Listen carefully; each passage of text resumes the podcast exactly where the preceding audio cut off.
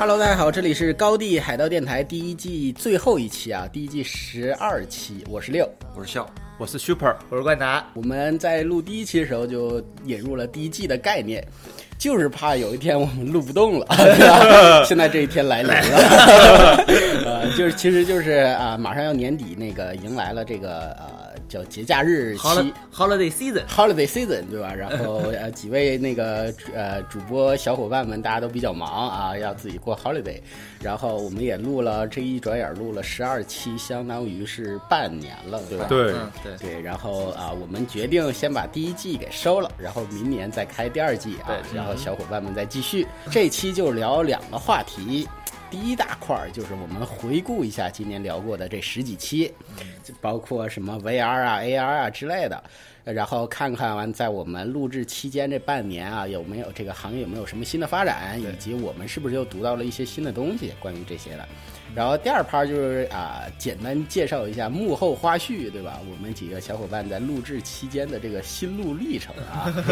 对，好，那我们进段音乐回来正式开聊。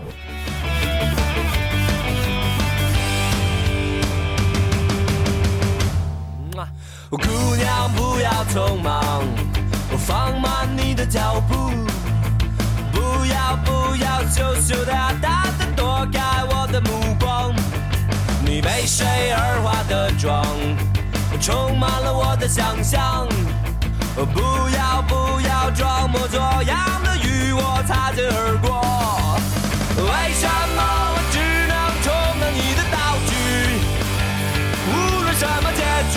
好，欢迎回来。我们这个打开这个列表啊，从第一期开始聊。第一期是成人 VR 要来了，然后我们当时聊了一整期。其实几个小主播也都没看过成人 VR，对，但是现在不一样，有人看过，有老司机带路了。对，我们当时是真的是纯是凭空想象啊，但是最近我确实是看了一个啊，呃，但是看的还不是完整版，是一个类似于花絮一样的东西，就是只有二十秒，什么都没有发生啊，但是啊很有意思，就是当时戴上之后。呃，把这这个我先说一下啊，因为呃，我用的是 Gear VR，这个质量不是特别好，就是呃，至少跟现在市面上其他产品相比，质量不是特别好，这个分辨率不是特别高。然后我看的这个呢，是从网上下载的一个专门用 Gear VR 需要看的一个东西，嗯，就是步骤就是先下载到手机里，然后带上 Gear VR 去看，而不是说直接在线看那种线叫什么流媒体的那种，然后。下载下来可能就是啊，这个分辨率就比较高嘛，它比流媒体可能要稍微高一些。然后，哎，描述一下这个内容啊，没有任何没有任何成呃少儿不宜的东西，就是说进去之后呢，你就看到你在一个卧室里面啊，窗明几净的，然后有一个啊金发美女在你面前，然后呃卖弄风骚，对吧？然后他还那个在那段小二十秒的小视频里面，然后他还触碰到你的身体了。然后这个时候，你其实因为这是 VR 嘛，你可以四周看嘛，你可以看到周围房间的所有场景。然后当你低头的时候，这个就呃很违和的一个现象就出现了，是一个黑人的身体。对，就是跟我想象的不太一样。呃，就是这是这是一个当时我看到的一个这个成人 VR，然后但是跟其他我看到的那个视频相比呢，我觉得看得出来制作很精良。嗯。所以大产业对，就就是感觉那些成人 VR 的厂商已经迫不及待了，对，砸了很大的钱在这里。然后他们有我去他们的网站上看呢，有那些网站就非常非常专业。然后它的下载的类似于像影片下载是给各个 VR 设备，不仅仅是 Gear VR，它上面一个个标明了，比如说是像 Oculus 专用，比如说像呃呃 PSVR 专用，比如说像什么。还有什么呃，还有什么 VR 设备来着？就每一个设备都有，然后你自己选你用哪个设备，然后他到时候给你。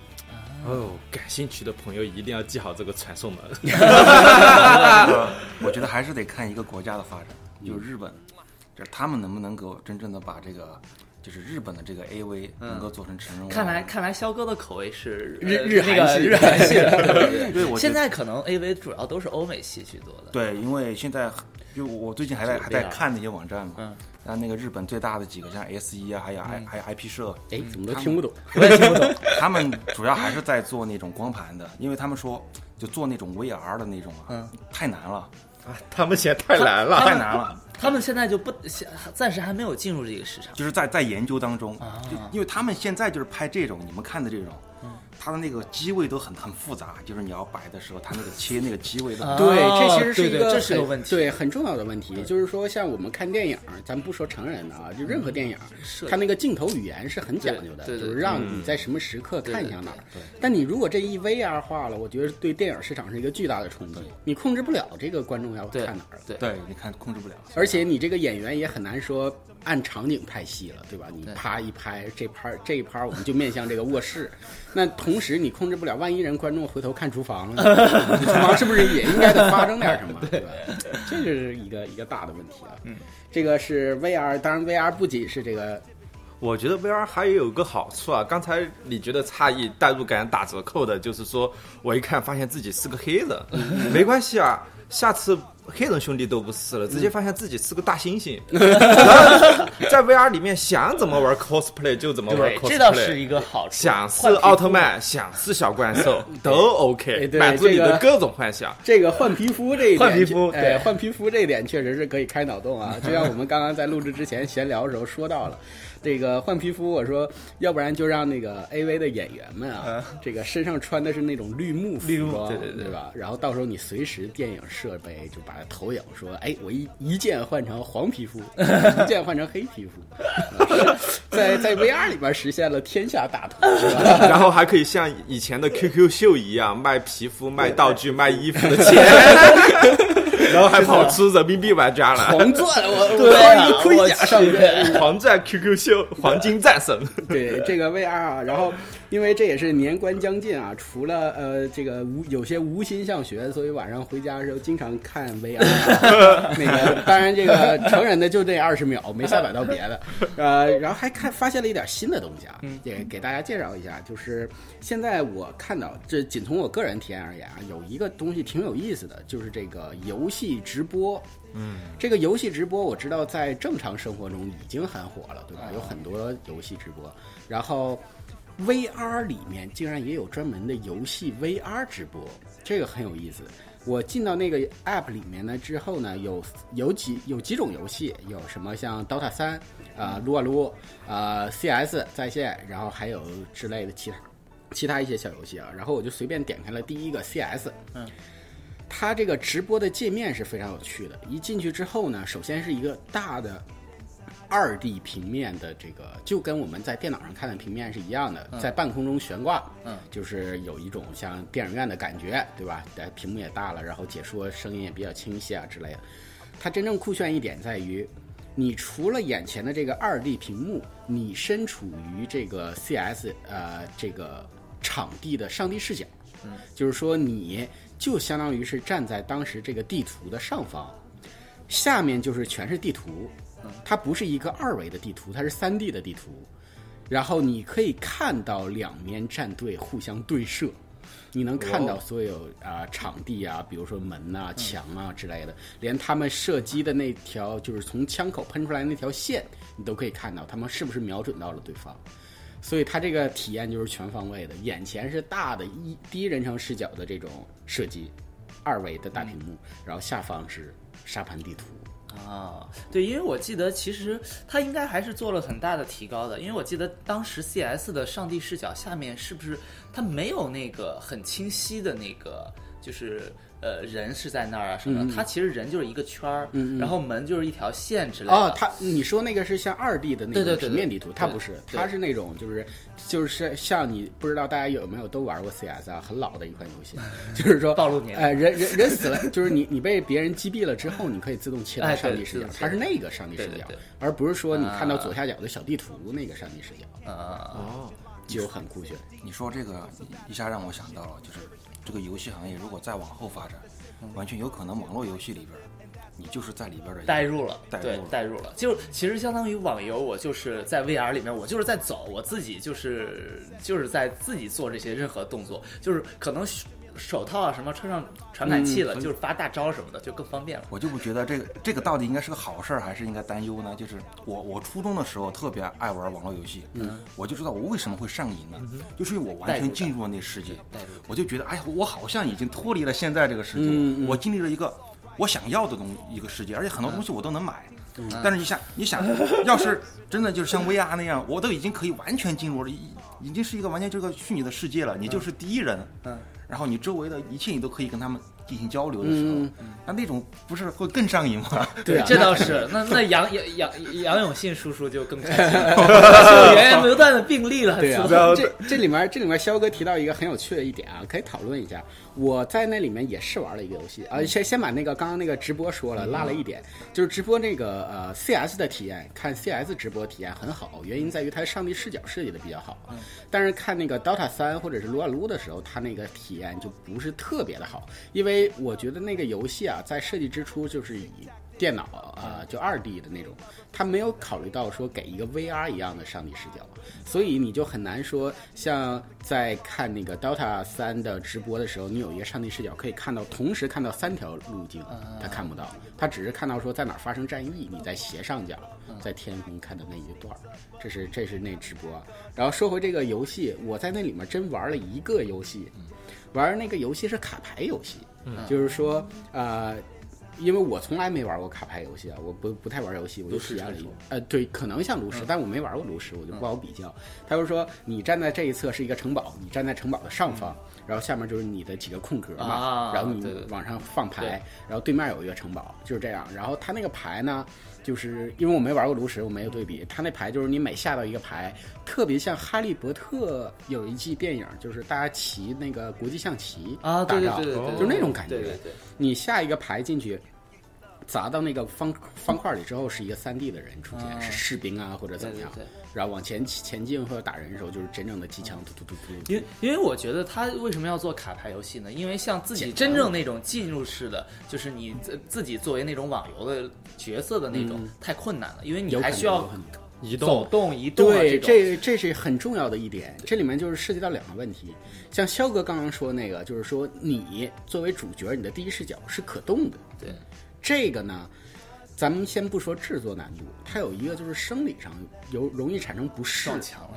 就是你容易恶心，啊因为你的肉身啊，在现实世界是不动的，但是你在虚拟世界中动，动有一种灵魂出窍的感觉，对，你知道吗？这个就是我觉得比较困难。像我现我现在体验的所有，无论是像呃那个直看直播呀，或者看电影啊，或者是玩那个卡牌游戏，它都一大特点就是我是不动的，嗯，我就是一个固定的从点。观众的角度，其实所有的这些就是可能并不是进入式的，它只是一个，就是就是它是一种体体验式的，对对对对。它更我个人的感觉就是，它把其他地方的体验带到了你的眼前，而不是把你带进到哦那个体验里。对，但是我觉得你说这个可能是一个未来的方向。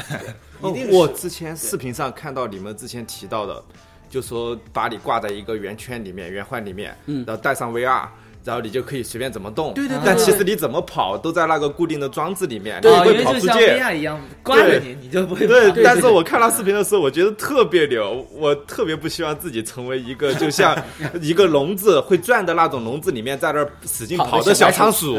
那其实这个我突然又想到了，大家看《黑客帝国》，它那个呃机器不是把所有人都可以装在营养箱里面，然后接脑子上接接东西接管子，嗯。然后其实都生活在一个虚拟的世界，但是人们都不知道。我觉得这个 VR 发说以后发展就是这个样子的，因为就是跟脑机接口对对脑都连在一起子接口了，直接搞脑袋了。对啊，然后你你你是看了一个新的新闻是吧？关于脑机接口。呃，对，然后最近我看了一个视频，然后他就讲脑机接口说，嗨。我们其实触觉反馈已经做出来了，他怎么做的呢？在成人 VR 那一期里面，我当时提到说有厂家想通过空气来模拟触觉的质感，调节空气的密度带来硬度的改变，调节空气的温度带来温度上的体验。但是在那个脑机接口里面，它是给残疾人的机械臂，还是直接接出来？接出来之后，通过这个机械臂就给了触觉反馈。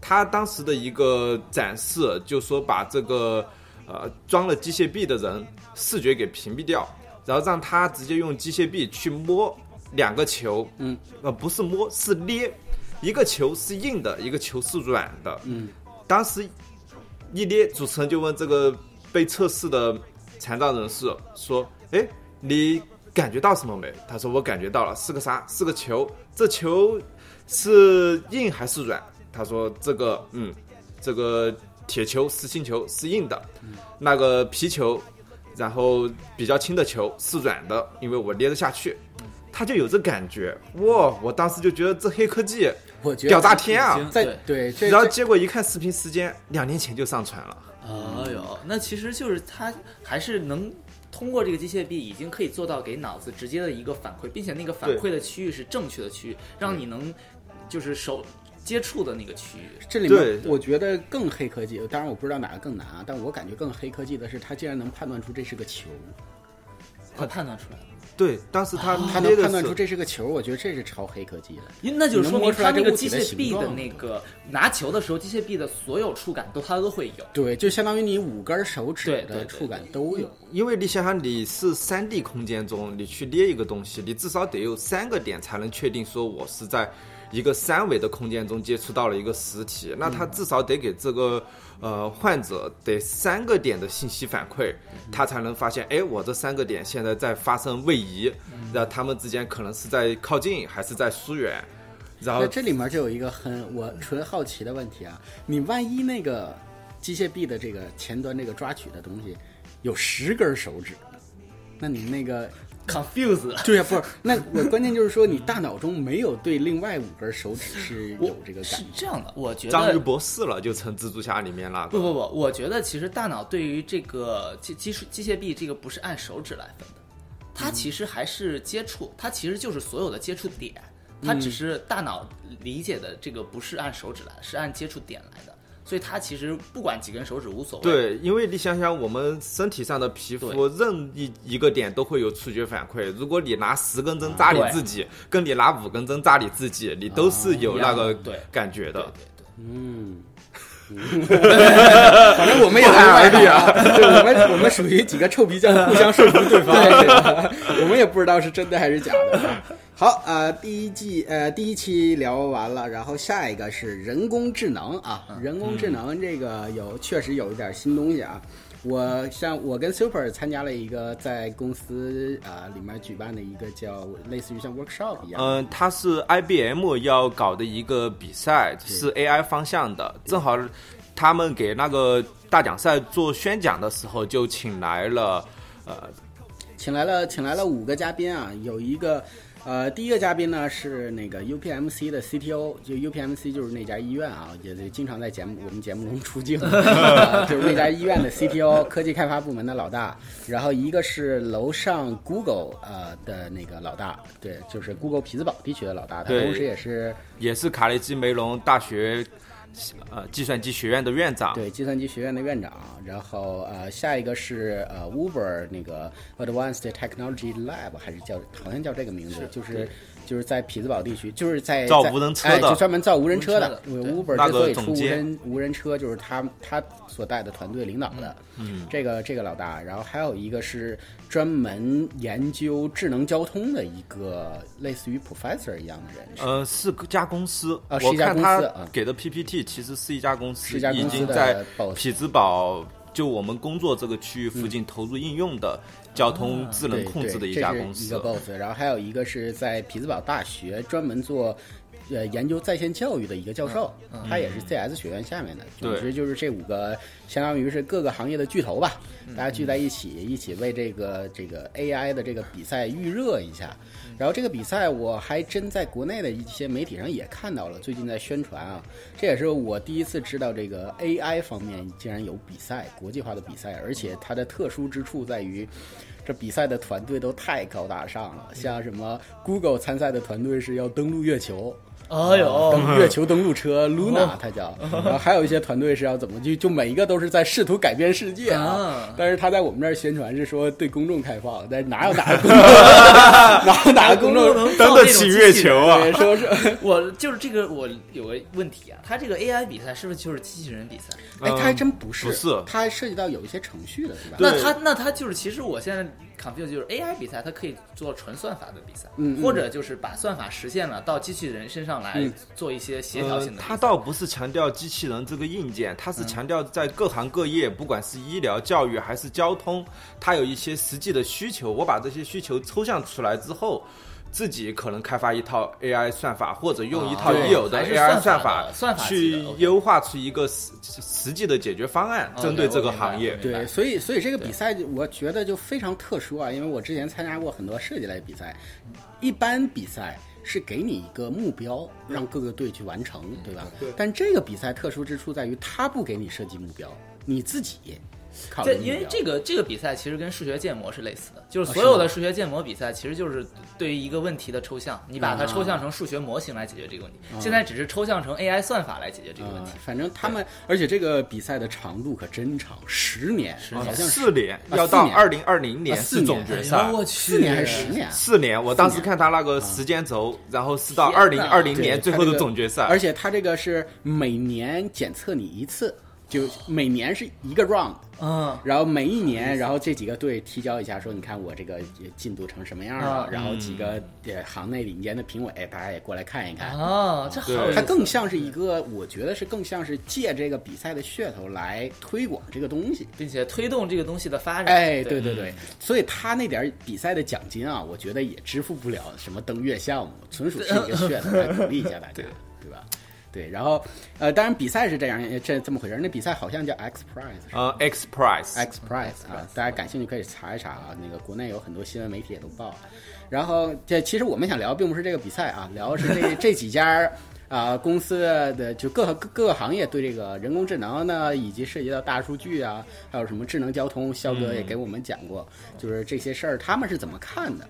那个第一个，我们先从肖哥熟悉的领域开始讲起，对智能交通，对吧智能？交通里面，当时我看到那家公司给的 PPT，就跟肖哥之前讲的流量诱导，的确是把那套方案拿来实施了。像我们平时工作这个区域附近有很多摄像头，当然我们这次才知道它的主要功能不是拿来抓闯红灯 和这个违章什么的对的。匹兹堡这边摄像头从来都不抓违章。对，它是来实时监控当前这个接口的流量，然后它把各个接口的流量给串起来，最后来分析现在是高峰期，我这红绿灯是否需要进行一些时间上的控制，或者我整体这一个区域作为一个系统。各个红绿灯之间怎么协调，能够把这个流量给导开？嗯他他这个，我觉得就完全跟肖哥之前提出来那个概念是一样的啊，就是这个交通诱导，对吧？然后他就是像刚刚超呃那个 Super 说的，就是用呃呃 camera 用用摄像机抓流量，对吧？抓完流量之后来调。他现在做的就是说，先从几条主干道做起，他不是一下铺广开，他做的就比如说从我们这儿做的是像 Fifth Avenue 还是那个是那个 Pen Avenue 我看到，哦我看到上面有那个摄像头。对他现在就是在尝试做那一小块儿，然后我我没有记得特别清他当时的数据啊，但是他最后确实是大幅的降低了这个呃交通拥堵，可能可能降低有百分之百分之七十左右。哦，这么多。对，然后他说，他说明年的计划就是说再扩大一点这个范围，就是再涉及到一再再把一些其他的主干道也融入进来。呃卡梅他们其实很厉害，就我二零一三年的时候还听他们的讲座，他们用那个摄像头去抓流量，嗯，然后就说出一个问题，就是天气影响很厉害，嗯。浓雾很大，抓的流量就不准，或者下雨天、下雪啊，天，下雨下雪。他们就在研究那个叫做物联网技术，嗯。叫车联网技术，啊。埋那个传感器埋在路下边儿，嗯，你汽车过去时哦，然后就就覆盖 ETC 住一样就如果能把它给覆盖住，说明这儿有车，对吧？对，嗯那个就是不受任何天气影响，对但但是那个工程量太大，对，那工程量太大？我觉得，我觉得 camera 就是他用那小摄像头啊，是最简单粗暴的一种方式，效果还不错，对吧？能它能适应大部分情况。就是说，我就我就判断图像嘛，识别图像。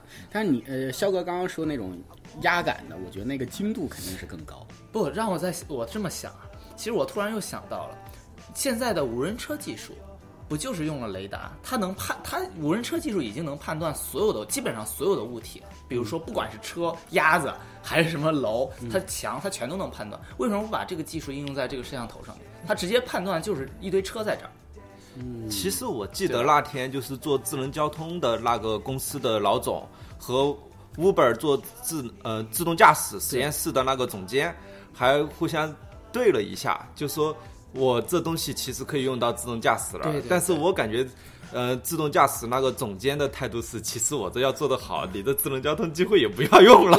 对，就是它其实自动驾驶如果做得好，确实如果路上跑的都是自动驾驶的汽车，那这个东西全都是联网的呀，已经。对，因为为什么呢？就是它如果真自动驾驶了，它其实跟红绿灯没有太大关系了，对对吧？你你你自动驾驶那家公司，你知道流量同时都在哪儿嗯，，对，但是这涉及到就像我们在无整个第一季所有期都在提的一个隐私的问题，就是你愿不愿意开放你车的 location、你的 GPS 给，就是你每天去哪儿，你去了哪儿，就都有人知道就相当于。全都知道了，对吧？这也是一个问题。所以我这就是我说为什么我可我我觉得他们先从这个摄像头入手是一个非常好的，对非常简单粗暴，而且也不涉及到是哪辆车，是是是 Super 开这车从我这镜头里过，对吧？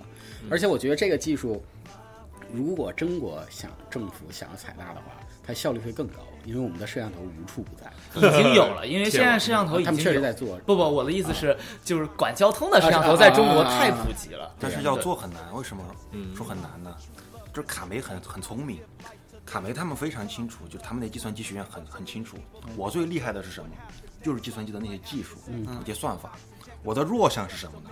我的弱项其实就一点，就是交通的概念我不太熟。嗯，就他们一般跟皮大的那个我们那个 Swanson School 那几个教授，嗯，还有跟他斯旺森是皮大的工学对北大的工学院，嗯对他们跟他们交流的时候啊，就只要获取一个信息就行了，就是你这个交通诱导的模型是对的，就你能够证明它是正确性的、就行了。那么我就基于你这个模型，我开始写算法，对，我不需要懂你交通的所有东西。嗯，国内它有一个问题在哪儿呢？就是它老想全都自己做，啊。他不愿意把它分开，因为这可能涉及到一些利益的问题。对，而且它涉及到像现在国内的这个交通是政府主导，对？政府就是政府是政府是这个行业里的一个那个那个那个那个车票的那个网站订车票幺二三零六，哦，幺二三零六，这就是政府 对，主导主导。做的非常好的一个网站，。但但我也是很惊讶于匹兹堡当地的政府啊，竟然能把这些东西开放给第三方的公司，让他们去进行试验。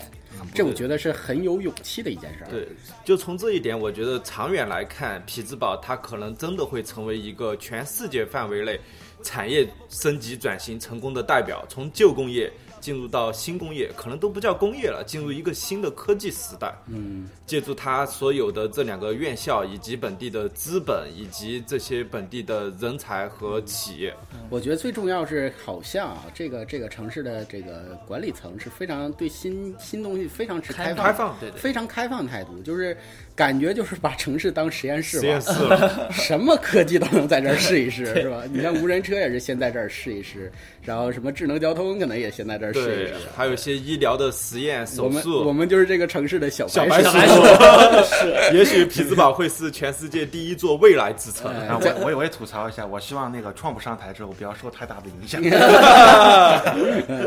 好，呃，然后这只这只是刚刚说了这个智能交通啊，然后下一个我们说一下这个，因为有五个嘉宾嘛，他们是不同方面，还有一个在线教育。对。那个在线教育很有意思啊，他当时的这个教育用这个呃人工智能是干什么呢？帮，相当于是帮老师批卷儿，啊。帮老师改那个 essay，就是改作文然后，因为他老师，你看大量的作文非常耗时间嘛对，他用的那个 AI 系统就是自动给你评审一下这个作文有没有什么语言问题啊，然后你这个是不是哎是不是符合 自然语言处理就是大数据对。的呃就是这个 AI 的一一小部分嘛。对，然后就他是专门做这部分嗯，然后感觉啊。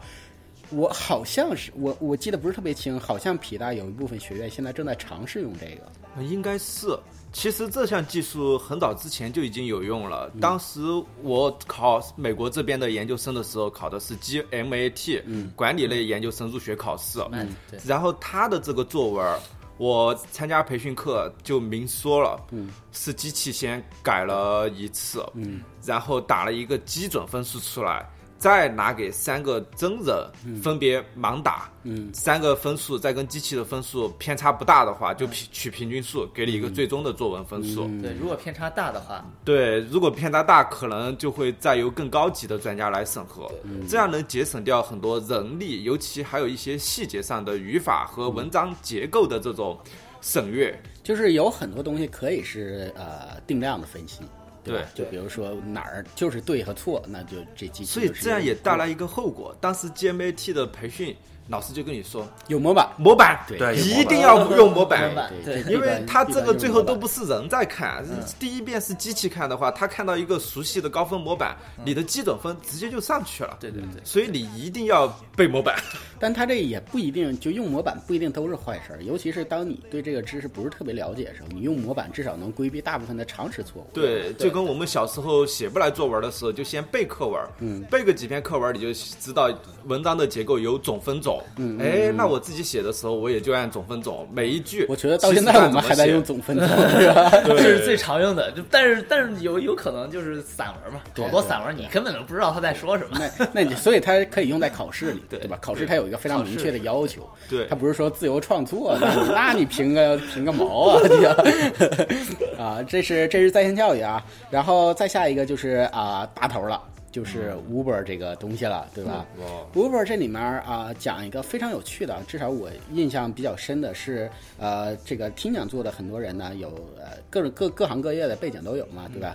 然后有一个可能就是说是在社会学比较感兴趣的，他问的那个问题就比较尖锐又比较关键。他直接问的就是说，呃，当然呃我记住的那个问题是他问说，像 Uber 车啊，就像我们之前讨论过的啊、出现紧急情况。左侧一个人啊，右侧十个人，我撞哪一侧？嗯就是这个问题有刹不住车的哎情况，哎就是这个问题。然后当时的附加问题是，呃，如果你两侧的人你都不想撞，嗯。你是不是可以直接选择撞中间的绿化带或者墙，然后就损失你司机这一方，嗯哦，还把第三方也给算进来了，就是司机本如身这一方。果是绿化带还好，但如果对，是个墙，你真的是墙是隔离带那种刚做的隔离带，就是说要不要危害你司机嘛？对，对这个问题就更尖锐。对，然后然后他当时那个那个先是先是那个 Google 的 boss 说的啊，他说的是，就是说在他对这个问题有一个定义，他说就是在那种极端紧急情况下需要做出的一个，无论是什么选择都会有损于某一方的一个决定。嗯，他说这这这相当于是这么一个问题对，但是这个问题可以在社会学我们或者在这个这个哲这个哲学学范围内有大量的讨论，而且是多年的讨论。对，但是现在这个科技推动着我们必须要解决这个问题，对，至少要提出一种方案。嗯，然后。那个 Uber 的，然后大家就全场就看 Uber 那个，然后感觉压力山大。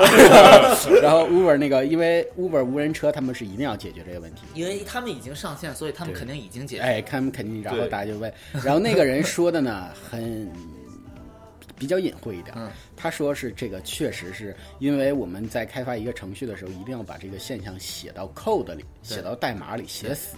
对，嗯，他那有判断。对，因为它这里面有几个条件，就是它可以进行判断的时间非常短，时间窗口非常短，对吧？然后带来的结果又很大。然后最后他说的一个方式就是说，他自己首先说他不认为这是一个最优解，但是没有办法，科技要求我们一定要解决它。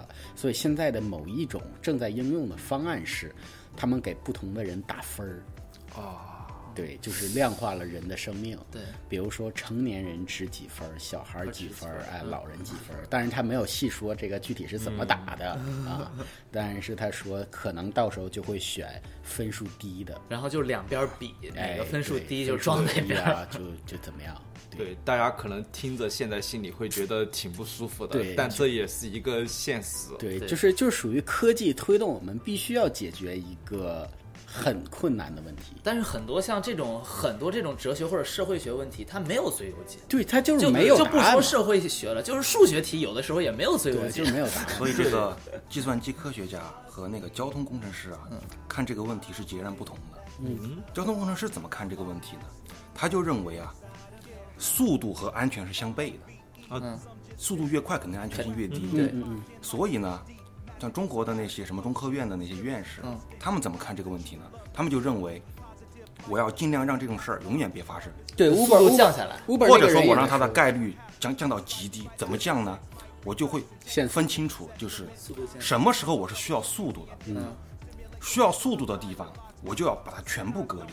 比如中国就很清楚，中国国内现在的政策就是需要速度的就是高铁，嗯，那么我高铁就全封闭嘛，哦，对对吧？对对埃隆马斯克说：“你这不算快，我这更快，我我我我未来要管道管道，对，管道高铁，这我。管道也是隔开了。对呀，所以说，就你要速度，我就全给你隔开。对对对如果你要参与到人所有的人的群人群当中，嗯我就一定要安全，对对对对，我就必须要保证紧急情况出现的时候，我能刹得住，不然我就别上。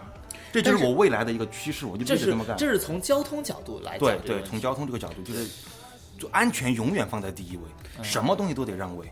但是你说你说这个，首先我同意啊，但是我觉得这个有一点儿有点像是太理想化的状态，因为大部分我觉得百分之九十，除了像高铁那种很极端的情况，大部分情况下你都避不开。就比如说高速公路就是一种妥协嘛，但是你又不你又不可能把所有的高速公路全封闭。对吧？像室内也有一些速度限速没有那么严格的地方，那你又不可能说这条路就不能走人了，所以那个 Uber 那个人也确实在说，他他和 Google 那个人都在说，他说我们其实花费了大量的精力，在尽可能的保证不出现那种极端情况。对对，但是确实很难，因为现实就是说你经常有混杂。对，就是你说的这个，在近二十年之内，我觉得都是同意的。嗯，就是如果你往你往你往更远的，可能我们这辈都看不到的情况。呃，我突然我刚刚就在想这个问题，想开脑洞，很有可能交通全部架起来了，就是人走的地方和交通地方完全隔离。我是刚人和车是完全完全隔隔离的，因为就当时我在看那个他那个交通的发展史，嗯，其实这个高速公路在修的时候，他在修这些路网的时候，其实是一个妥协。他们知道这个不是最优的，嗯，但是你不能够一下就过过渡到全管道，或者全是铁路，或者是全是隔离了，一步一步走。它只能一步一步走。所以可能你过了几年之后，这些路都得拆掉，可能又得恢复掉，嗯，对吧？它是它是一层一层来的，所以美国它现在可能还在处在这一层，它可能就像我们最早的时候，不是一条高速公路都没有吗？啊对，那全是马路嘛，对吧？马车呀人，车人和车车不都在一起的？然后后来就开始开始狂修路嘛，然后那些马路就不用了嘛，很多，对吧？又回归森林了嘛。可能你再过好多年，可能就发现高速哎公路也不用。对，高高速公路也不用了，就全管道。但是这是未来的一个设想，就他们的目标，终极目标是想这么做，就是把速度和安全完全隔离开。嗯，安全的地方我就一定要安全，而且就是他还讲到一点，嗯，就是说汽车比火车有一点特别牛的地方，就是它灵活性很大。嗯嗯嗯，他就讲到这个例子，他说。你发现你必须撞一个人和必须撞十个人的情况，嗯，在火车上发生的概率太大了，因为他那个路线给你限定死，你只能在轨道上。因为这个问题刚开始就好像是从火车来，它就有你一个人站在一个班闸一边是一边是一个人，一边是十个人，你但是必须走一边啊。你，必须得换，对，必须得换。但汽车它有灵活性，它不一定非有这几个。你还可以撞自己，你还可以撞司司机自己。嗯，然后这是这是一个哲学问题。我记得刚刚 Super 还提到，还有一个当时做社会学研究的那个提问者说失业问题，嗯，这个也是很尖锐的，因为美国这边正好失业就是一个大选嘛，嗯其实大选表面上看大家好像是历史潮流、是政治因素、是明星，嗯，但这底下全是经济问题。这经济问题的一大诱因是什么了？又是科技进步，嗯，因为进步之后，很多产业我不需要那么多工人了，然后释放出来的人力呢，那些工人他又没有足够的知识技能。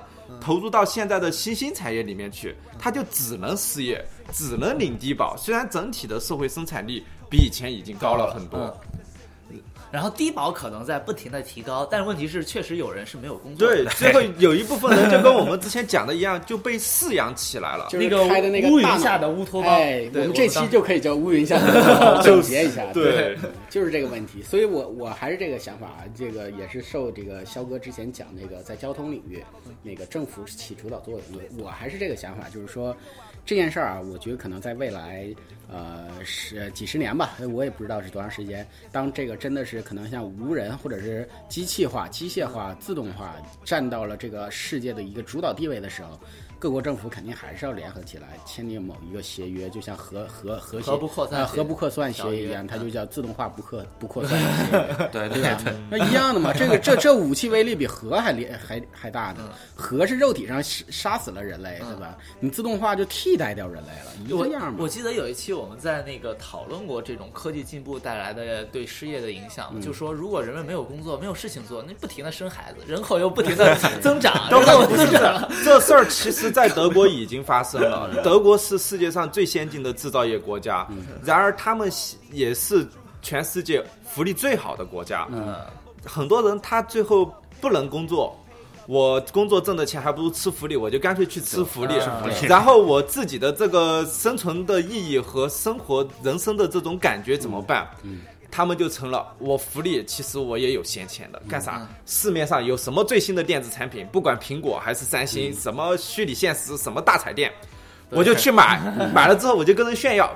其实我过得还是挺时髦的，嗯但那些东西都不是你生产的，你只不过是被饲养着 去消费这些东西。我觉得这问题越来越严重啊，就是现在已经能看出这个这个趋势了。为什么各国都在喊这个呃失业啊？对，这一大问题就是很多工作被替代掉了，这才是根本的问题。是的，对，要不然你怎么老喊失业？各国都失业，业哪儿去了呢？对吧？关键是你失的这个业不是被其他国家的人抢走，是被你自己的技术给抢走的。技术给抢走。对吧？然后呃对大大家那老百姓又必须要找一个实体，对吧？那就美国来中国，中国来美国。那其实根本原因又不又不在这个其他国家身上。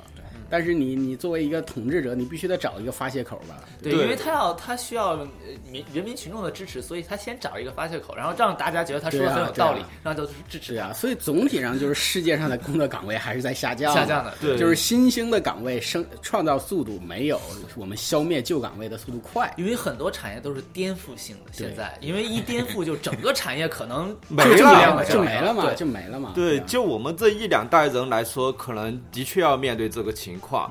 呃，然后这个情况又跟我们经济学中的一个主要目标是相悖的。经济学其实它，呃，虽然最基本的定义叫做解决资稀缺资源的分配问题，但是它一个主要的目标是解决人的充分就业的问题，尤其对一个国家或者对一个人类社会来讲。嗯，然后我觉得二零一六年其实是一个转折之年，它是在大的科技驱动的趋势下，造成了整个人类社会、历史包括政治深刻的变化的一系列的转折之年。嗯，今年的几个大事情，大家掰着手指头都应该感受得到。嗯，英国的脱脱欧，脱欧然后川普的这个川普川爷上台了，川爷然后前呃就这周。意大利的这个公投又失败了，失败了可能意大利也要脱欧，接下来会怎么样？法国那个要换个，说那个总统是一个什么极右的，对他如果上台也要脱欧。这大家都要脱啊！脱的一个问题就是对，其实就我我个人啊，因为我对政治不是特别了解，我个人的一个非常简单粗暴的理解，就是说民众对现在生活不满意嘛，对，不满意一个根本原因就是没工作、没钱嘛。所以要改变。对啊，要改变，改变那总得有一个出口嘛，那就从政治体系上出出发呗。就我要拖这个，我要拖那个的，对吧？拖完之后，其实工作也也很难也也一样的，其实。还是因为科技发展太快。对，但长远来看，可能我们这两代人之后的人会越过越幸福，生下来就享受着越发幸福的物质条件我。现在觉得是我们这个属于，就用那句很有名的那个话：“最好的年代，最坏的年代，对吧？嗯最好的年代就是我们赶上一波科技大爆发、大爆炸，对又是一波科技大爆炸，对吧？就像那个蒸汽机时代一样，嗯我们这是科技时代。最坏的年代就是我们在转型的痛苦时期，对吧？对所有的后果也是我们要自己承担承担要承担的，对吧？好，我们这一趴聊时间太长了啊，不得不切一下，然后我们回来再继续聊啊。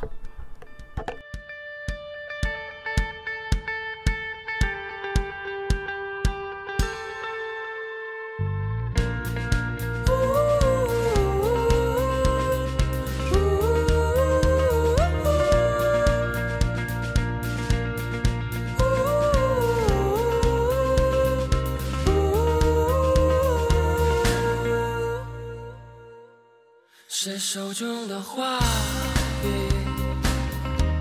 画出了世界，听世界在歌唱啊，这并不稀奇。谁看见了彩虹，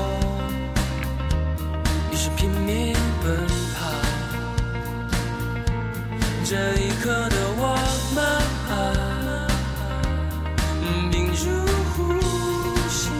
好啊，欢迎回来。那个，因为是最后一期，想说的东西有点多啊，然后一一不小心没刹住。我们平时都是二十多分钟截一段，这一口气儿录了四十多分钟啊，哥几个还没聊完呢。然后我们回来先接着聊啊，刚刚聊了，已经聊过了几期了，聊了呃，成呃 VR 聊了，人工智能聊了，无人驾驶聊了，对吧？然后还顺带着聊了一点儿脑机接口，呃，和智能交通和智能呃对大数据和智能交通。然后我们其实第四期啊，第四期还聊了这个 AR，当时我们借的是《宠物大战小精灵》聊的啊。这 AR 有没有什么新发展？AR 最近我就是看了一个报道，就说当时红的发紫放了个视频出来的 Magic Leap 嗯，啊，那个大的体育场里面突然腾跃出一条大金鱼。啊，然后这家厂商他 CEO 承认说，我们目前这东西其实做不出来。然后那个呃他自己放的承认的，做不出来。就只其实他放的那个视频，嗯完全是他们的视觉工作室做的一个视频。那那是嗯肯定的，然后他承认说，他技术上是没法实现那么好的这种投影，嗯。尤其你还是他们的初衷是说想把这个设备做来就跟我们一般戴的眼镜这么大，嗯嗯嗯，就非常就有点像 Google Glass 那种。对，目前它的设备能出一定的效果，但是需要大半个屋子的空间来放它那设备。嗯。我当时看了放出来的照片也很夸张的，嗯就偌大一个机器，若干根光纤，同时就指向这么两个眼睛大小点儿的地儿，然后你就凑过去，可能就跟以前我们看万花筒一样的感觉。跟伸到断头台一样。对，就跟看万花筒一样的感觉。这你得首先有一个很大的万花筒，然后你才能去看这些东西。然后这个，但是这个现在就不知道啊，因为至今呃看到他们这个真正效果的，好像也就那么几个人，其中还包括一个非常有名的叫 Kevin Kelly 是吧？凯文凯利就是专门写那个未预预啊，对，预测科技未来神准无比的那个、啊那个编辑啊。然后反正我我当时看到他写的那篇报道，他说是看完之后感觉效果确实很不错。啊，但是也确实有一些问题，但是具体的他没有太多描述，可能有保密协议啊。对，这是这是这是 AR，但是我其实还是挺期待的，因为我觉得它至少它竟然能忽悠到那么那么多巨头来给他进行大笔的投投资连我们阿里巴巴都中招了。阿里巴巴 阿里给他投了好多钱呢，好几亿美金呢，好像。还有 Google 之类的，我觉得必有必有几把刷子，对吧？对对，听说也快要推出产品来了，就说跟微软推出的那个眼镜、AR 眼镜一样的，嗯呃，只是说它在对嗯。跟微软那个 HoloLens 差不多，但是在这一阶段，Magic Leap 的产品可能会赶不上微软的这个眼镜，但是我相信，如果大家那些大公司对它如此有信心，嗯。它这个技术最终能够。应用化、小型化的话，嗯那会让大家很爽。这个就这个就是呃，商业谈商业的事儿，就是看那些公司对它的信息能不能坚持那么长时间了，对吧？对，很大的投入，这种这种技术的发展都是要靠前技术对的。他目前 CEO 坦诚的是说，已经把小型化这件事情作为一个长期研究，而不像以前作为一个中短期能够尽快出效果的事儿。啊，我个人觉得应该是这些巨头实在找不到地儿投了。手里的钱放着是放着，但是还不如投资呢。这个钱这事儿就是说，只有花出去的才是才是钱 对，留下来那就不是废钱就是废纸，必须要花出去。呃，这个 HoloLens 我知道是发布了，在我们当时录节目的时候他就发布了，对，但是因为实在是太贵了，三千块钱，对，三千美金买一个原型机，这个实在是扛不住啊。反正几位主播是没钱买，关键是 它对三千美金，你说买台电脑其实是可以接受的，对但问题是它的功能不像电脑那么它其实还是非非常早期的阶段，对更多像是一个原型机啊。对，它其实那个就是个开发者版本，上面都自己说了，就是个开发者版本。对对，它我觉得这么早开呃呃放出来，也就是为了吸引更多的开发者来给它创建这个生态，对吧？对对我呃，我们我有之前有个同事，他是一个 contractor，就是一个呃外包的一个合同工。呃合同工。然后他是呃之前体验过这个 Hololens。哎，我还特意跟他聊过一下啊，他也是一个设计师，然后他说的是那个体验真的很不错，就是确实有一些啊大开眼界，就跟我们几个第一次看那个 Gear VR 的感觉是一样的，然后确实很不错，而且呃比较呃像就是在 HoloLens 那个广告里说的那种，在比如说在实体上面嗯投射出来一个东西，是确实可以达到那个感觉的。当然肯定没有那个呃广告做的那么好，这个也是理解的，对吧？就像方便面包装也没有一切以食物为。切以食物为主方。便面的包装也没有方便面，呃方便面也没有方便面的包装好 AR 也一定要加这么一句话。哎，对对对对，因为现在大家还主要是为了这个打开市场，对吧？反正他说的是，他带完那个之后，就对此感觉非常着迷。啊然后他当时在努力想申请的一份工作，就是要不然去 Magic Leap，因为他有一个朋友好像在那儿工作，嗯就很酷。然后还有要不然就是想申到这个微软的 HoloLens。啊，有追求，对，我不知道，我不知道他最近是怎么样，因为他这个合同结束了，他要回到他原公司去了。但是听他的描述，因为他是一个 senior designer，他很资深设计师，所以我觉得他的评价也是有一定依据的。嗯，可能真的效果挺不错的。希望那位朋友以后能进到这两家公司中的一家，再把我们的六组 这个接待到这两家公司中的一家，给大家更多的第一线的体验分享。对，全指着他先打入敌人内部，再把我给拉进去。啊、然后再说点新闻啊，因为我之前也看到一个新闻，就是说好像是有一家呃科技公司开发出了一个隐形眼镜，因为隐形眼镜是呃 AR 的，就是戴到眼睛上又可以看怎么怎么样看很。多东西。但是我是很怀疑的，就像我们之前讲这期的时候聊的，这个散热可怎么办，我还是怀疑态度，对吧？这个就是个噱头吧。有可能。散热，尤其是我在想，这个东西它其实一定要跟脑机接口相关才行。嗯，就是你，因为你要做一个眼镜，你想看什么，嗯。你怎么控制，哦。对不对？你要是再用一个外部设备再去控制，那何必呢？所以一定要跟刚刚我们聊过的脑机接口，一旦脑机接口发展的足够、嗯。足够迅速，然后这个这个隐形眼镜它才会有它的发展空间。对对，基本上就心想事成了。对，其实有一个现在最广泛应用的 AR 技术，嗯，是什么呢？就是无论是 Facebook 还是什么，还有很多公司都在做这个，就是你拿照片啊或者是视频的时候，你往自己啊，脸上对对对，一自拍，Snapchat，哎，给你脸上化妆，对对对。嗯就是又是变成小狗啊，伸舌头那个，对对对对对对那就是 AR 嘛。对，那就是 AR，对，基于那个现实的，然后他把上面再加一层，再对啊，对啊，那个之前我不知道你们有没有看过一个美剧叫《硅谷》，嗯，一个一个一个轻松的搞笑的那个美剧，就是专门吐槽这个呃创硅谷的创业创业创业热潮。然后他那里面那个主角，我因为我我之前追了好几季啊，然后他那里面有一个主角，就是他们开发出了一个非常有名的压缩算法，很屌很屌。然后，但是又中间那个创业过程中有很多问题，又被什么啊、投资人给踢出来啊 之类的，然后他去别的地方找工作，然后有一家公司就看中他这个算法，把他招过去说啊，我们有一个特别特别酷的产品，就需要你了。然后他往那儿一坐，就是就是这个产品，刚刚我们描述的，就是一造视频，哎，一个狗把我舌头伸出去了，对，然后他就感觉特别无语，但图像从计算机专业的角度来看，图像处理它像素点多了之后，尤其再加上时间上的动态，确实需要高度的数据压缩，否则在手机上你怎么跑？对，然后反正他当时说是我一个要改变世界的天才，你让我过来设计狗头，你在开玩笑吗，对吧？狗头改变世界。但这也是增强现实啊，对啊这确实是这你说出去也是很高大上的一个东西啊，对吧？然后我们再往下一期聊的是这个语音，语音才是未来啊。这个语音倒是没有太多新的进展啊，因为各大公司也都在做。但是我其实一直还有一期很话题很想聊，跟这个呃语音比较相关，就是叫 conversational design，就是说现在越多、越来越多的就是沟通对话哎，沟通式的。语音和语音只是一种表达形式，就是用声音嘛。现在一非常非常火的一个是叫 chatbot，对，就我不知道翻译过来叫什么，呃，聊天机器人。哎，可能叫聊天机器人儿。对，就是无论是你看新的像 Google 啊之类的这些产品啊，或者是甚至是像 GE，我们刚刚聊到啊，嗯就是呃，都开发一些语音机器人儿。它的一个好处就是说，你不需要实时在线嘛，嗯，对，解放了很多的这呃，他们最开始就是是想把它应用到呃砍掉了许许多就业，对，又 又看到许许多就业。对他当时他当时希望做的是那个解决那个客服的问题，对吧？因为现在已经做到了好多像 Verizon 啊什么的，你去上网去他的客服，他首先网上的那种聊天，他不是给你直接真人的，对。你先发一个问题，就是大致问题的面，然后他会就是跟他其实做的是 filter，他是个 filter，然后 filter 给你到正确的人上，对，这 Chatbot 很有意思啊，我我我我也一直想搞一个这个 side project，就关于这个，就是说，嗯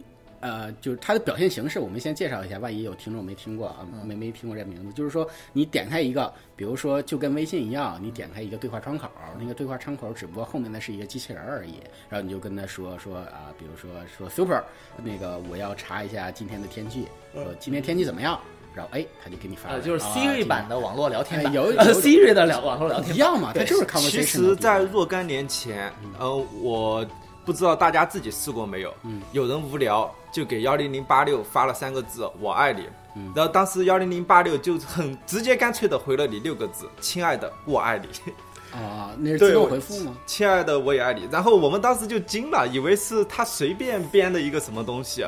后来就又有人又去发，发了点别的，提点什么问题，你今天过得怎么样之类的。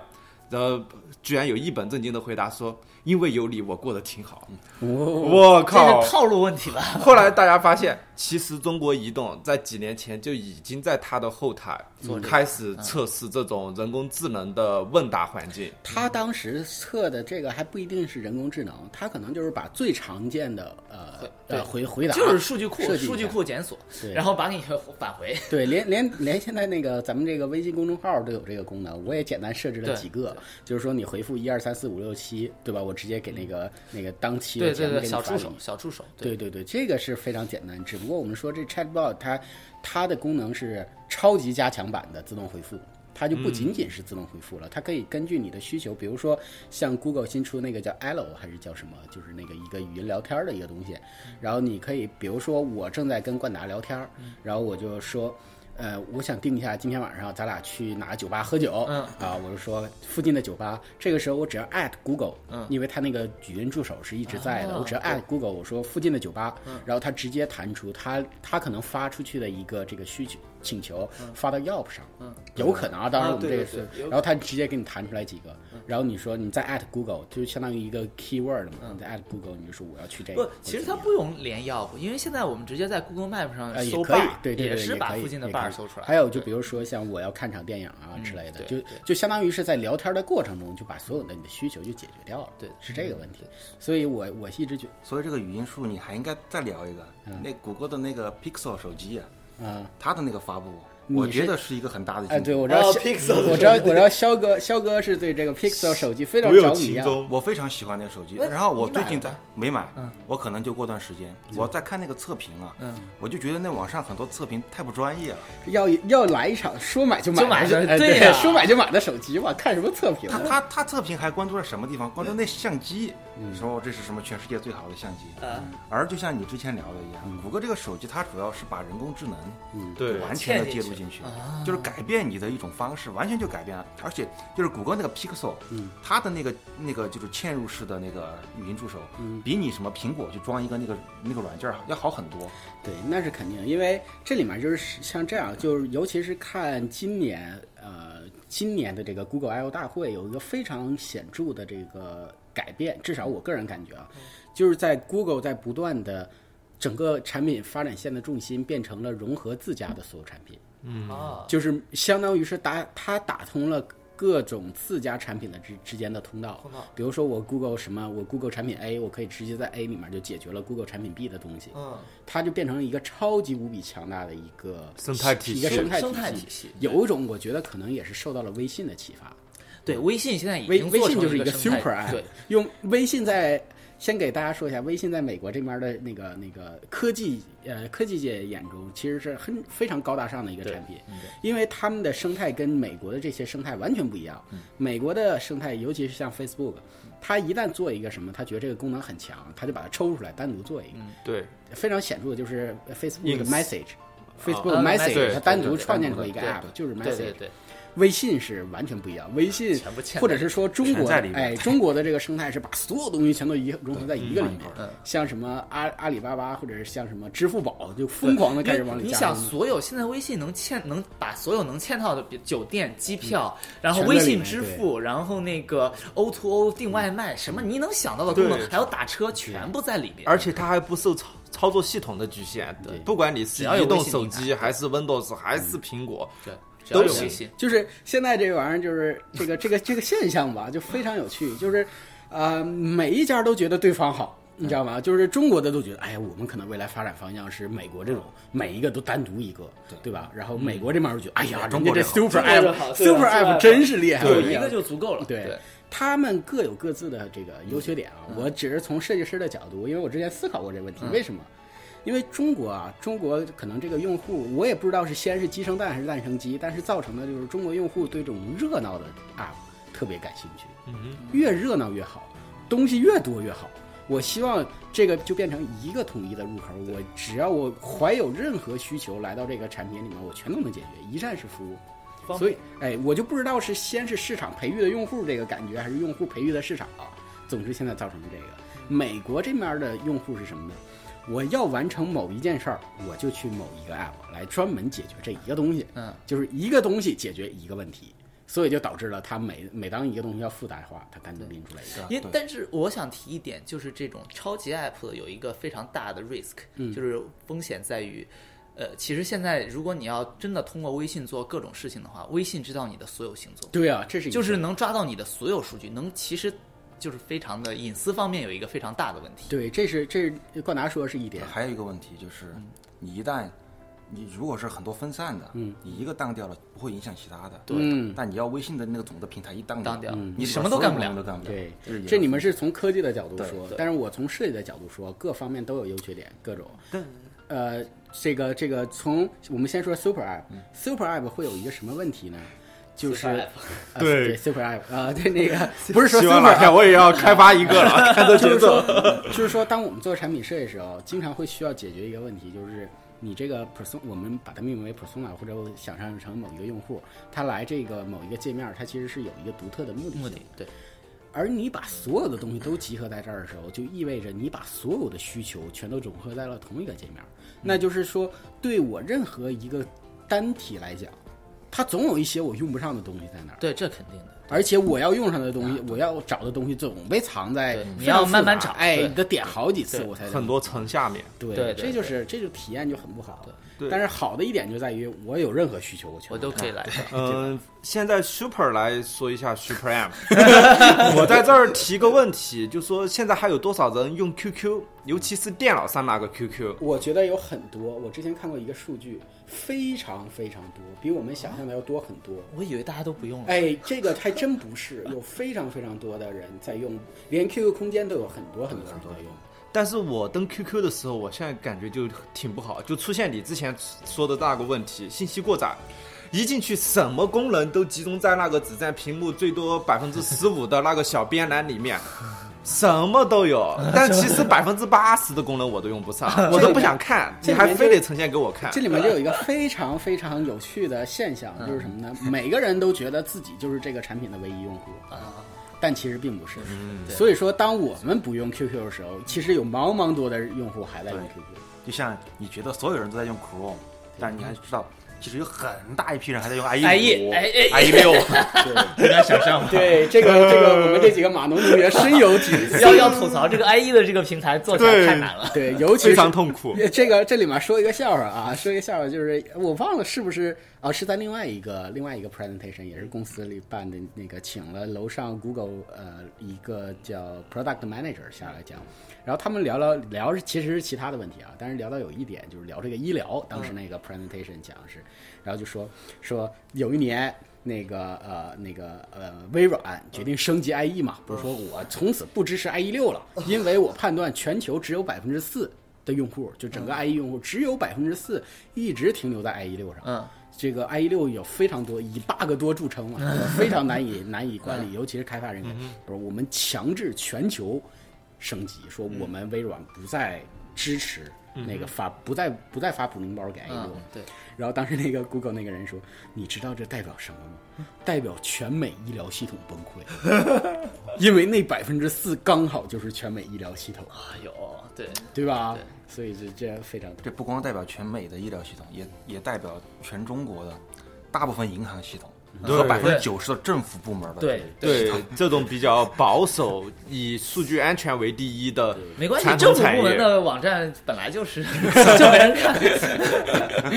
但它内部使用的时候，你都得开那些网页，这就很痛苦啊，这倒是对对这医疗，他就说他说这百分之四啊，这 Google 那个微软下手太狠了，这个对美国医疗系统影响等于是所有美国医疗的系统需要强制强制升级嘛？对，啊强制升级很多配套的医疗的 app，它呃个医疗的应用，它都可能都需要强制升级。对对，很大一笔开销，对。最后也不是病人看病吃药给用掉了，对对 是系统本身给所以这因为这因为我们是这个医疗体系的业内人啊，我们可以感说一下，就看起来非常高大上的北美医疗系统，哎，其实非常年迈呀、对，年迈，所有的医疗系统都很年对。迈，非常老。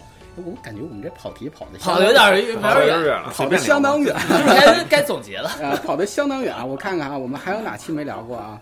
语音聊完了，智能交通刚刚已经涉及到了啊、然后脑机接口，脑机接口刚刚已经刚刚也聊过涉及到了，对对，呃，大数据，大数据刚聊完，这就没什么新的了啊。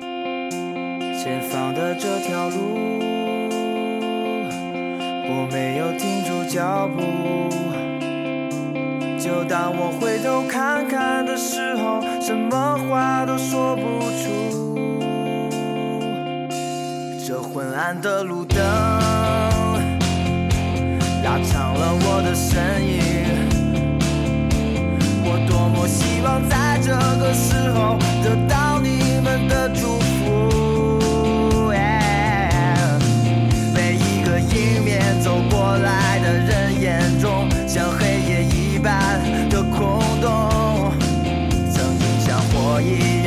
少的意志，不要让它熄灭在心中，迎着一切向前冲。好，欢迎回来啊！因为这是第一季的最后一期，我们就聊多长时间放多长时间。呃，我们最后一趴就是简单回顾一下，不讲科技了，就是讲讲我们自己啊，讲讲几位主播。我们最开始是为什么要录这个电台啊，对吧？录电台以及这个发生了点什么幕后花絮啊，对吧？现在大家有幸的是发现，哎，又回到了最初的这四个人。对的，那个刚开开头的时候忘了介绍啊，肖哥光荣复出复出啊，但其实也并不是完整复出，只不过是这集被我们强行拉过来一个收官之作，对吧？就是我还记得我们第一期聊的时候，第一期在肖哥家？没在你那儿，那个那个大的会议室，大的会议室你们这儿啊，哪个大的会议室啊？有个大长桌子，特别热，灌开空调，对对对开了之后哦事儿小对对对对对，这个这个我们聊的是呃，各那个听众可能不太理解啊，这个我们最开始啊，呃，最开始是想找一个可以录音的地方。对，然后，然后那个，因为冠达家这个小区超豪华无比啊，然后我们就在就在冠达家这个小区先尝试找了一个叫会议室会议室，然后回音无比之响亮。对对对，如果你们听第一期的话，就会发现这个录音质量奇差无比。对。啊，然后其实在这在这个在之前，可以简单聊一下，就是我们几个怎么凑到一起的。对，我们当时第一次凑到一起来对稿的时候是在是在对，Super 在我家，这里面非常非常有意思的一点就是，我其实正要呃去公司取自行车，骑车到 Super 家的时候，走到公司对面的时候碰到冠达了，一切都是缘分一，切都是缘分。我们当时正愁说，就三个人是不是有点少，是吧？然后正好冠达开个车在我这面前路过，说：“哎，你干嘛去？”我说：“走走走，跟我录音去。”然后冠达一脸懵逼就来了，然后我们就先去了 Super 家，大家就聊一聊。主要原因是因为那会儿天热对，我们本来打算在 Super 家录，但但那空调声儿太太大大了，对，受不了。对，也然后我们当时也毫无任何经验，也不知道会出来什么效果，对吧？然后第一期先是在冠达那录的，对啊，然后录完之后，又去你家，哎，对，录完之后又来我家录的。这里面还有一个非常有意思的一点啊，可以聊一下，就是心路历程。我们记得我刚录完第一期，我们还有一个非常激烈的讨论，是第一期还是第二期？就是有我们有一期录完之后没有放出来，第二期人工智能，第二期对吧？那第一哦，对，你们我们第一期可能录的比较哦顺，对对对对对，但是录的比较顺也是我们所有人都满身大汗啊，录了好长时间。因为我们不停的在重复录，菜鸟第一期嘛因为我们完全不知道说话了。头四分钟录了三遍还是五遍，对，完全不知道该说些什么。对对这这里面感觉很很奇妙啊！你们没有录过，可能不太知道。给你们简单描述一下，就是几个人对着一个设备，也没有一个什么实体在听你说话，就嘟嘟嘟对着那个东西说，是吧？这是第一期可能录完，然后第二期录的是人工智能人工智能，哎，出现了一个问题，就是最开始我 Super 还有呃超呃那个呃肖哥，咱们仨录了一遍人工智能，但是呢没掌握好。其实也并不是没掌握好，而是我觉得没掌握好。是聊的太科技了有，点深。太科技向了。太硬了。对，然后尤其是第一季第一期放出来之后，一下干到了八百多收听量，把我们全都惊了。对，必须要对得起听众啊。对，一下这心理包袱上来了，说这么多收听，这必须得好好录啊。然后结果经过了，我觉得那那时候好像产产生了非常多激烈的辩论，是吧？对对，像像 Super 是一直认为说，我觉得 OK 就可以放，然后我是认为，哎，也还是有点太太太干太干，来点娱乐化。Super 想的是，就是听第一期的和听这第二期的应该是不同的人。哎，当时我们当时我们特别的无知，还试图分化一下我们这个收听群体。屁啊！后来我们根本都不 care 这事儿了。呃，当当时很无知，然后 Super 觉得是我们这个产品，我们这个啊说产品了，我们这个播客的定位 是走这个科技爱好者范儿。我的定我我觉得就是无所谓，我觉得就是谁听都行，至少让大家听懂。就其实是产生了这个呃这个争论。冠达是觉得都无所谓是吧，？当时因为后后来我其实听了一遍第一第一第一次你们录的那个，确实确实确实太科技呃，了科技很科技。作为一个程序员，听的都很吃力。对确实确实太科技了，对。然后呃呃，肖哥当时是觉得要你你觉得也是 OK 是吗？我觉得有点深，但是呢，就是说，但你又要喜欢放出来也 OK，哦因为你喜欢我很喜欢。对，因为肖哥觉得中间有些这种比较硬的技术点必须要讲，不讲整个体系都不完善。你看，所以说产品团队里要有个设计师，你知道吗？要从听众角度出发，而不是从 自己码农的角度出发，对吧？然后后来我们就呃又又重录了一波，对哎，重录一波重录一遍就感觉好很多。我们强行把那些啊、技术性的这个都干掉了，然后后面再录的时候就好很多了。好很多。好很多。这我我这儿讲个花絮，就是我今天早上来的时候，我老婆说：“哎，你们几个人啊？”我说：“就我们四个创始人。创始人 然后，然后，然后我老婆说：“搞得像跟开公司。”然后我就跟她讲大会，我说：“我觉得学的东西，不比开公司少。嗯。你别看我们四个在这儿就是做一个节目，其实遇到很多困难。对对对这里面有很多问题。包括每一期节目的策划人自己都要去读很多材料，然后大家每次讨论辩论的时候，很多自己都搞得似是而非、不大懂的方面，即便作为策划人，拿给各位一批判，互相一争辩，发现我们好像发现了世界的真相。对，这个首先对我们几个主播来讲是一个特别有意义的一件事儿啊。就是说，每次就是我之前在录这个节目之前，我我看书的一个观点就是说，我要把一个东西就是从一个树状的图，就是不断的深。比如说，我要看这个交互设计，我就不断的找这些书看。嗯，但是自从录上这个播客之后，相当于是啊、逼着我要横向发展。平面的话哎，要横面多多发展就是多多多领域多哎。对对，就有一种呃很很多年前流行过一个叫什么梯形人才，对吧？但其实我觉得那是屁啊，我我不太认可那观点啊。那 我觉得那个是呃高，当你发展到一定高级阶段之后才会需要的。我们这些初级的渣渣不太需要这个，但是这个确实是一个挺好的，就是。本来我是不太会关注到语音交互啊，或者是什么呃大数据啊这些，但是正是因为要录，那你至少要看一些，对吧？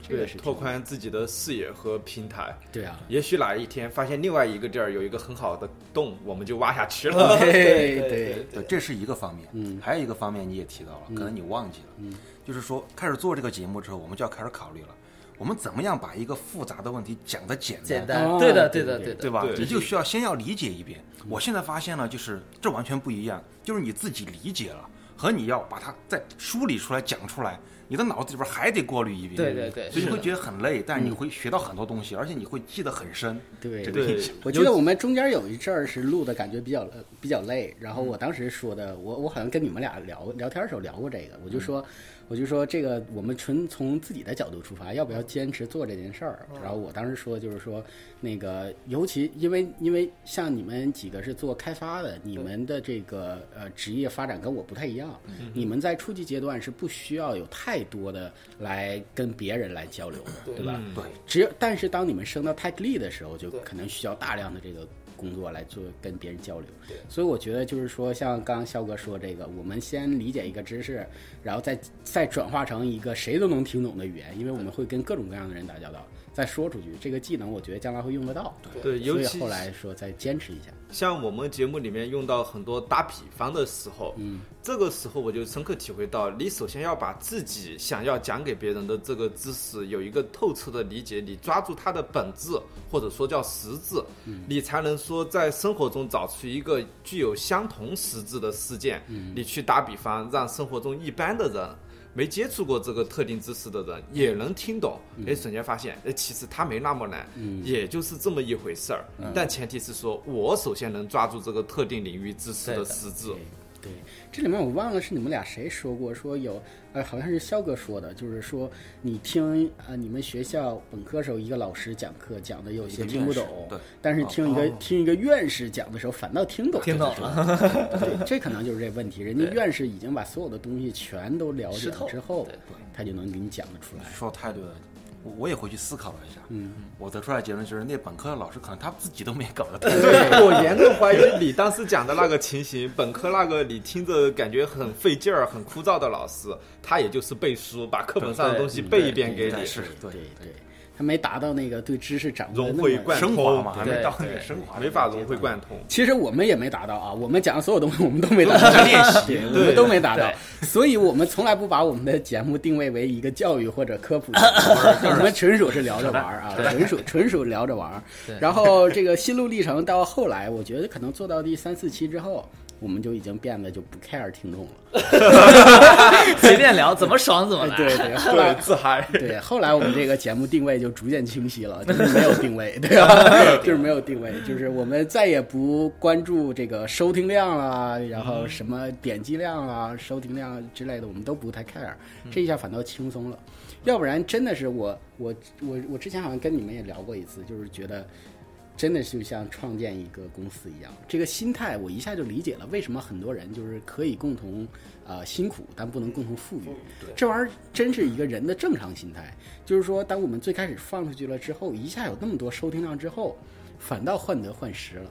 嗯，就是觉得哎呀，这收听量下去了，这怎么这是不是这儿不好那儿不好？嗯其实我们最开始本质不是要不是多多少收听量，对吧？对，其实但是但是我们在这里还是挺感谢，就说 如果你坚持把十二期听到现在的听众，对我们是绝对感谢你的。对，我们是非常感激有你的陪伴，因为如果真的是一个人都没有听的了，我们会还是会受到很大的打击。虽然我们嘴上说不要，但是身体还是很诚实的。耳朵还是很诚实的。对，我们嘴上说着不要，心里还是很诚实的，对吧？呃，然后就反正就说到这儿，也也简单汇报一下我们做到现在的一个小的成绩啊。那个我们现在的微信，因为我们其实也有一个微信公众号，虽然我们的一个特色就是从不宣传任何东西。对，我们的这个微信公众号现在好像有一百个呃 follow。哇，啊，这十几期感觉感觉还不错。然后我们现在的这个收听量大概有呃五千多个，如果算很多了对，对如果算上之前我们还试图发过别的平台，嗯，可能也有个几百，可能合在一起也就大概六千多的收听量嗯。然后订阅大概有个几十个，呃嗯七八十个，如果算上别的平台，大概也就一百个左右。嗯，然后这里面说到别的平台，还有一个有意思的插曲啊。当年呃不是当年去了，当时第几期的时候，Super 特别强烈建议我们要发发到喜马拉雅呃喜喜马拉雅喜马拉雅上。对，然后我们说那就发吧，然后发完之后被人家给删了。这个也是 商业竞争中的一个问题嘛。你非此即彼，最后平台它必然想成为一个垄断某一个行业的。然后据说，反正我接到那个通知，因为我往上传的嘛，我接到那个通知就是说，喜马拉雅觉得我们在播客里面提到了励志 FM，我说这不行，啊对这就不行。啊然后他就直接就把我们的所有的凡是提到那个励志 FM 的都删掉全全都删掉了。嗯，啊，然后反正后来我们就直接自手动把其他的也都删干净，把那账户也就给关了。嗯。对吧，好，这就是这就是我们的第一季了，对吧？第一季啊，然后那我们有缘明年再见，有缘明年再见。有缘明年再见吧。然后嗯，看这个其实完全看我们时间啊，也确实年底有点太忙了。对对，对，好，那我们有缘明年再见，明年再谢谢收听啊谢，谢收听，好嗯，拜拜。拜拜。拜拜。